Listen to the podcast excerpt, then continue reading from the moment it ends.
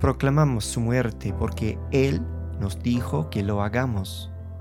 Porque yo recibí del Señor lo mismo que les he enseñado, que el Señor Jesús la noche que fue entregado tomó pan y después de dar gracias lo partió y dijo, esto es mi cuerpo, que es para ustedes. Hagan esto en memoria de mí. De la misma manera tomó también la copa después de haber cenado, diciendo, esta copa es el nuevo pacto en mi sangre. Hagan esto cuantas veces la beban en memoria de mí.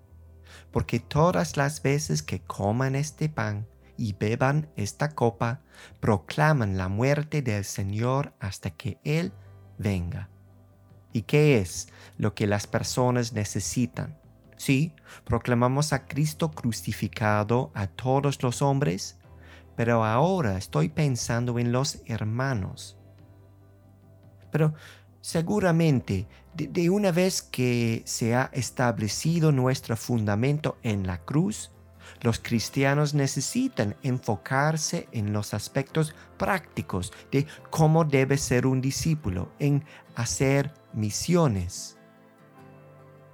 Pero aquí Pablo escribió a una iglesia local que estaba angustiada, la iglesia llena de divisiones, donde los que no tenían eran abiertamente humillados por los que sí tenían, donde la misma iglesia era tratada como una broma tonta. Y Pablo respiró hondo, los miró a los ojos, porque esto se trataba de algo importante. Y comenzó así, porque yo recibí del Señor lo mismo que les he enseñado. Esto vino del Señor vino para ustedes y viene a través de mí. ¿Qué cosa? El pan y el vino en la cena del Señor. Y cuando lo haces, siempre proclamas la muerte del Señor.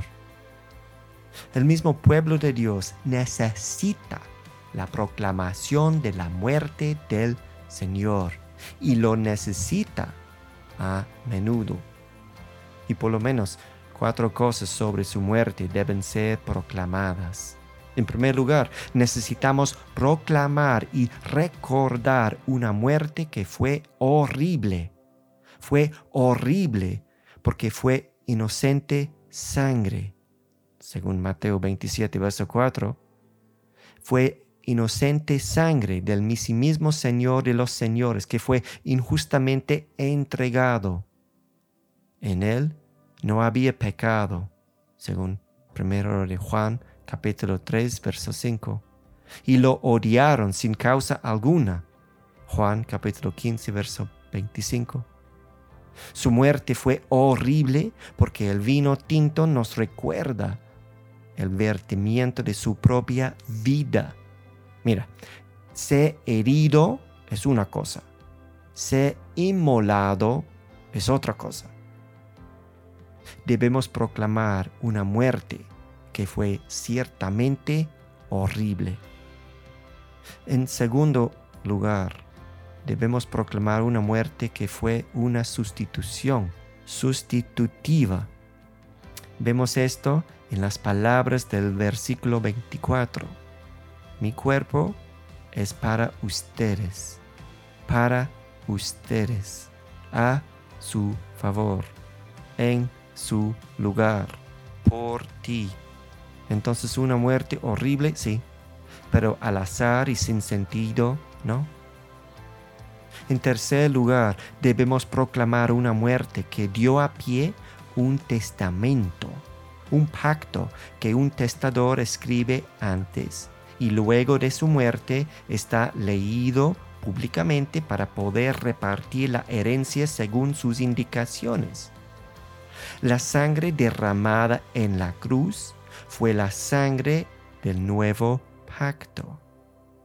Promesas preciosas escritas de antemano acerca de una herencia. Promesas que se activaron por causa de su muerte. Y finalmente, fue una muerte que en sí venció la muerte. Cualquier otra muerte separa a los seres queridos y termina con las habilidades del difunto. Pero esta muerte no. Sabemos esto por las brillantes palabras.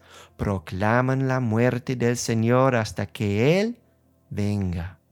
Su muerte no lo separó de sus amados, ni terminó con sus habilidades. Sabemos esto porque Mateo 28, verso 20 dice, yo estoy con ustedes todos los días hasta el final. Hermanos, proclamemos su muerte a la misma iglesia con claridad y con frecuencia. Nuestro Señor nos ha dicho que lo hagamos y eso nos hará bien.